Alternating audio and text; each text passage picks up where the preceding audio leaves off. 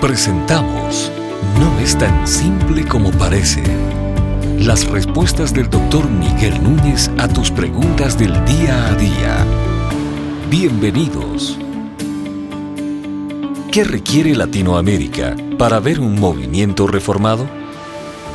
Bueno, eso es una pregunta buena e interesante. Y diría que Latinoamérica requiere lo mismo que requirió Europa en su momento. Entonces tendríamos que preguntarnos cuál fue ese legado que Europa tuvo para que nosotros pudiéramos ver una verdadera reforma. Yo quisiera, antes de contestar la pregunta directamente, quizás hacer una diferenciación entre lo que es un avivamiento y lo que es una reforma.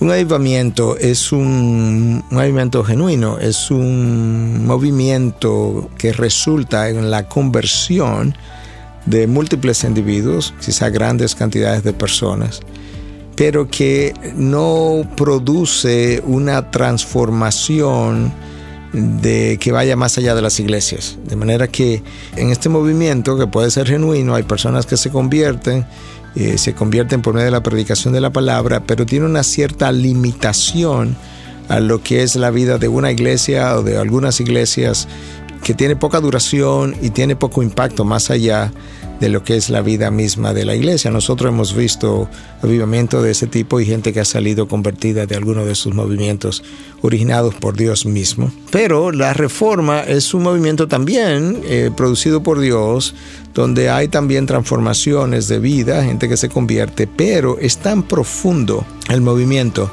que hay cambios a nivel no solamente de la religión o de las prácticas religiosas del individuo, sino que también hay cambios a nivel de la economía, a nivel social, a nivel de la educación, a nivel de múltiples ámbitos del quehacer diario, que fue lo que vio la Europa de aquel entonces. Entonces, si queremos ver eso, ¿qué requerimos? Bueno, recordemos que eh, la reforma le devolvió a Europa el Evangelio que se había perdido.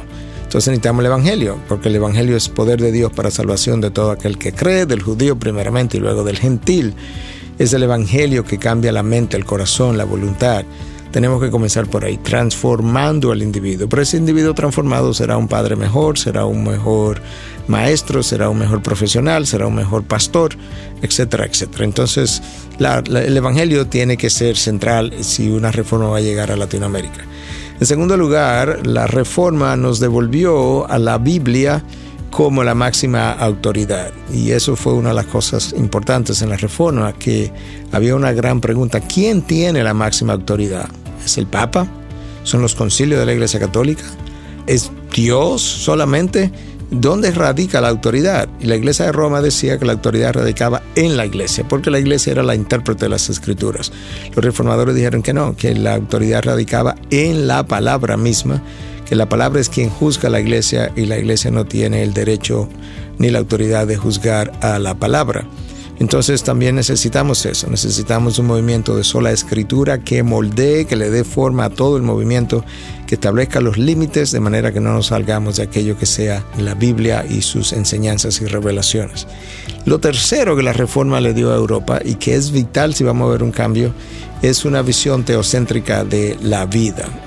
De manera tal que ahora el trabajador común y corriente pueda entender que mi trabajo le importa a Dios y eso no es algo que Latinoamérica conoce que yo pueda entender que la razón para yo hacer algo bien hecho no es el salario que me pagan, como muchas veces nosotros escuchamos, de que, ay no, yo no me voy a afanar tanto porque a mí no me pagan, me pagan para eso. Bueno, esa persona está trabajando para el hombre y en el centro de ese plan está el hombre mismo que es el trabajador.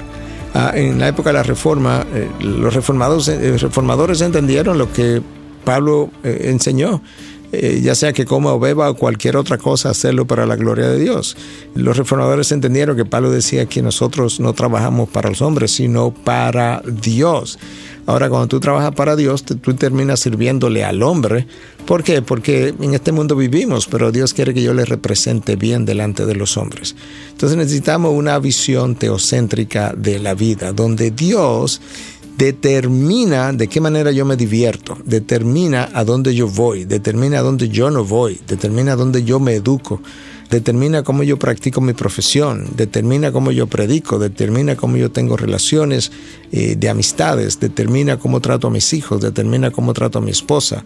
Ah, determina cómo respeto a mis superiores, cómo respeto a mis pastores, cómo respeto a mis padres. Dios es el determinante de la conducta del hombre. Y entonces nosotros podríamos ver esa sociedad transformada, porque una sociedad que piense de esa manera y que tenga una gran cantidad de individuos verdaderamente cristianos, pues esa sociedad va a funcionar con una ética de trabajo diferente, va a ser más disciplinada, va a ser más respetuosa, respetará el derecho a la vida, respetará la propiedad privada, respetará el espacio del otro, en fin, tendrá un alto respeto y nivel de honor, sentido del deber, sentido de vergüenza, sentido de culpa, ah, en el sentido sano de la culpa, y entonces esa sociedad que puede funcionar mucho mejor. Eso es lo que Latinoamérica necesita si vamos a ver una reforma.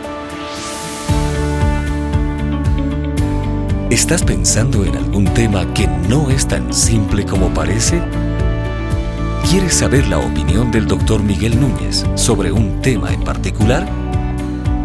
Envíanos tu pregunta a través de nuestra página de internet integridadysabiduría.org. Gracias por tu gentil atención y será hasta la próxima.